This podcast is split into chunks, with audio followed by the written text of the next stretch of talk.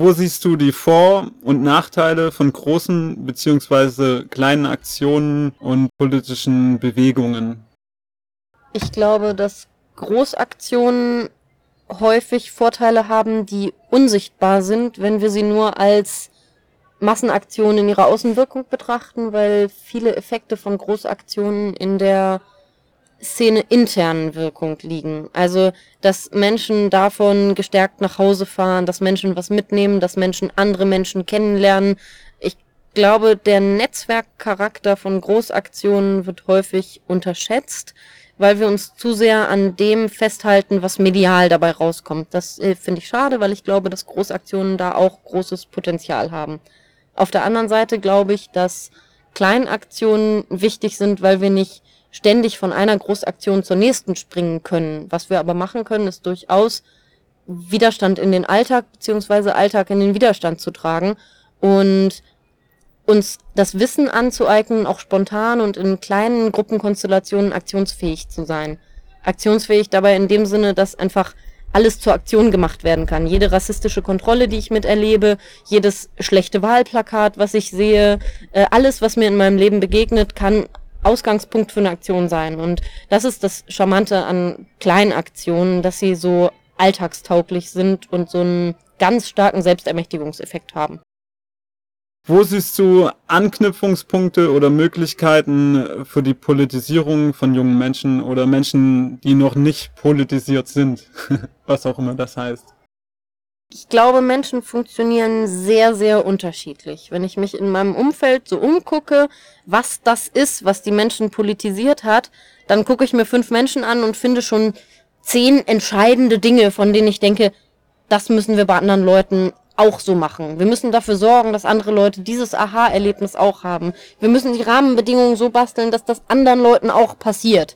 Das führt mich dazu zu glauben, dass es die Vielfalt ist. Also für eine Person mag das der lokale Infoladen sein, in dem man immer wieder irgendwelche aktuellen Infos zu Kampagnen und Aktionen kriegt. Für die nächsten Leute ist das der Skaterladen um die Ecke, wo sie ihre Sprühdosen kaufen können, um damit sprühen zu gehen, in dem Vertrauen, dass sie wissen, dass jemand diesen Laden betreibt, der sie nicht verpfeift. Für die widernächsten Leute ist das halt eine Infoveranstaltung. Also ich glaube, das Wichtige ist, dass wir uns nicht in unserem eigenen Tellerrand verkriechen, sondern versuchen mit allem, was wir machen, Denkgrenzen, aber auch so soziale Klickengrenzen zu sprengen. Aber was wir dann konkret tun, finde ich gar nicht so wichtig, weil ich glaube, dass ganz viele unterschiedliche Dinge dann auch Anknüpfungspunkte für sehr, sehr unterschiedliche Menschen sein können. Wie vermeidest du die Resignation und Entmutigung nach gescheiterten Aktionen oder Bewegungen? Für mich persönlich war es ein sehr wichtiger Punkt, mich in unterschiedlichen Bereichen zu engagieren, womit ich nicht meine, nicht nur gegen Atomkraft zu sein, sondern auch gegen Braunkohle sondern womit ich meine unterschiedliche Aktionsarten oder unterschiedliche Arten politischer Arbeit für mich zu entdecken. Immer dann, wenn ich genervt bin von Leuten, die zwar Atomanlagen blockieren können, aber nicht erklären können, warum sie das eigentlich tun, freue ich mich unglaublich, wenn ich ein Übersetzungskollektiv habe, in dem ich anspruchsvolle Debatte führen kann. Auf der anderen Seite ärgert es mich auch manchmal, dass ich nicht mit dem Übersetzungskollektiv gemeinsam den nächsten Nazi-Aufmarsch blockieren kann, weil die Leute dann doch eher an ihrer Übersetzung hängen und freue mich dann, wenn ich einen Aktionskontext habe, mit dem ich sehr spontan auch fähig bin zu intervenieren.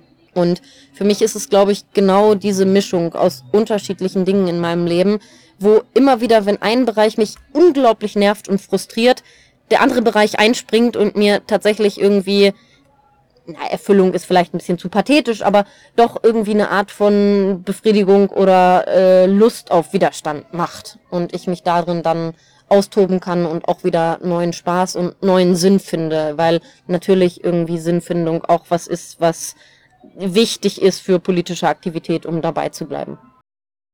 Was hältst du von der Aussage, ich kann ja eh nichts machen am Lauf der Dinge? Oder ich, ich kann, ich kann selber nichts bewegen, ähm, ich glaube, dass Menschen, egal was sie tun, immer was bewegen. Auch in dem Moment, wo Menschen vermeintlich nichts tun, reproduzieren sie das Bestehende und tragen damit eine Mitverantwortung dafür, dass es noch schwerer ist, den ganzen Scheiß aufzubrechen, weil sie es die ganze Zeit wieder neu reproduzieren. Deswegen glaube ich, dass all das, was so passiert und all die Geschichte, die geschrieben wird, immer auch ein Resultat dessen ist, was wir alle so tun. Wer, wenn nicht wir, macht denn Geschichte? Und das finde ich wichtig, sich zu vergegenwärtigen. Egal wie klein auch der Einfluss sein mag, den eine einzelne Person da hat, sind es doch immer wieder Impulse einzelner Personen, die dann ganz viel auslösen. Wo siehst du global gesehen die konstruktiven Potenziale der heutigen Bewegung in Richtung eine bessere Welt für alle?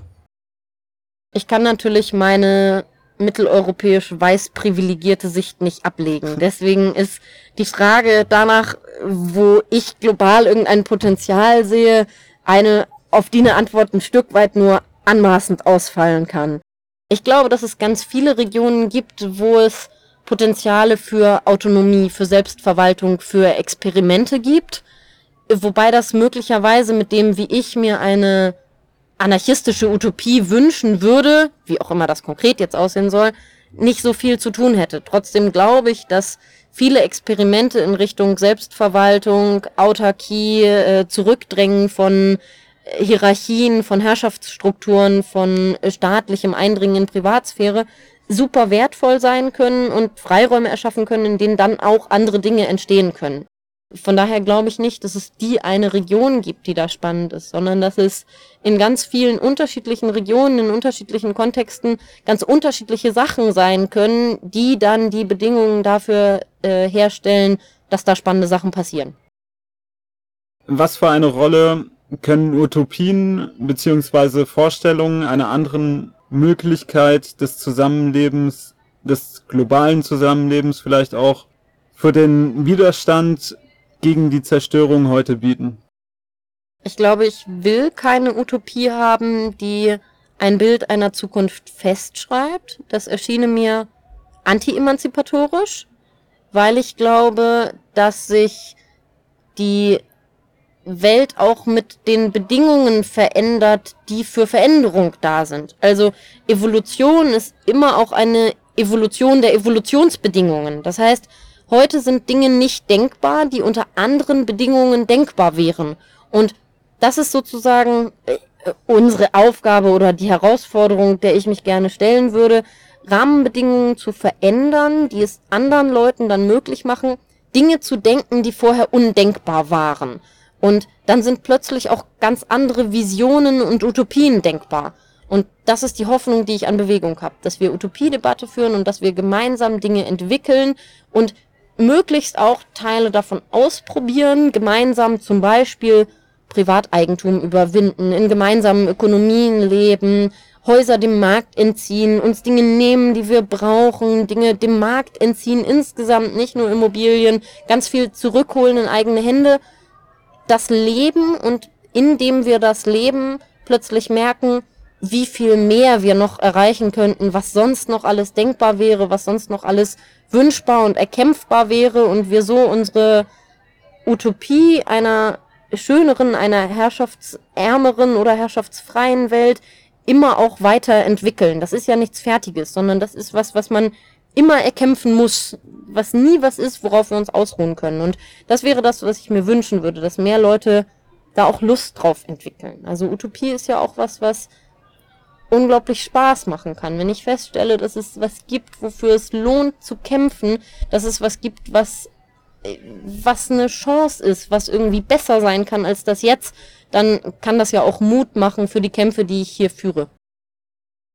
Gibt's ähm, äh, Philosophen, Philosophinnen, Denkerinnen, Denker, ähm, die dich speziell beeinflusst haben oder mit stark mitgeprägt haben in deinem Leben? Ich bin nicht in dem Sinne intellektuell politisiert, würde ich mal sagen. Nichtsdestotrotz gibt es eine ganze Menge Menschen und Gedanken, die mich sehr geprägt haben. Hm, das sind zum einen sicherlich so Klassiker, dass ich irgendwann ein Buch von Sartre irgendwo liegen hatte und eins von Camus und das schon auch ganz spannend fand. Und dann habe ich sicherlich auch mal in irgendwas reingelesen, was mit dem spanischen Bürgerkrieg befasst war und fand das auch ganz spannend. Aber ich glaube, dass viel meiner Politisierung auch über im weitesten Sinne Musik funktioniert hat, dass ich mir Texte angehört habe. Also zum Beispiel Punkbands wie Battle Life sind auf jeden Fall Sachen, die meine politische Analyse geschärft haben, die ich dafür sehr, sehr schätze. Das sind aber auch einfach Leute, mit denen ich zusammen gewohnt habe, die mir diese Musik näher gebracht haben, ohne die ich den Zugang dazu gar nicht gefunden hätte. Also da hängt immer ein, ein ganz großer Rattenschwanz an Notwendigkeiten vorher dran, bis ich mich überhaupt auf was eingelassen habe. Und ich glaube, dass das im Grunde das ist, was mich zu dem gemacht hat, was ich bin. Dass Leute mir erzählt haben, hey, ich finde das gut und dass die Menschen, wo ich das Gefühl hatte, das, was die sagen, ist irgendwie sinnvoll, da habe ich mir dann auch eher das Buch, was die mir empfohlen haben, mal geholt und habe da reingeguckt und habe dann natürlich auch mit einem positiven Vorurteil reingeguckt und dann konnte ich daraus auch mehr mitnehmen.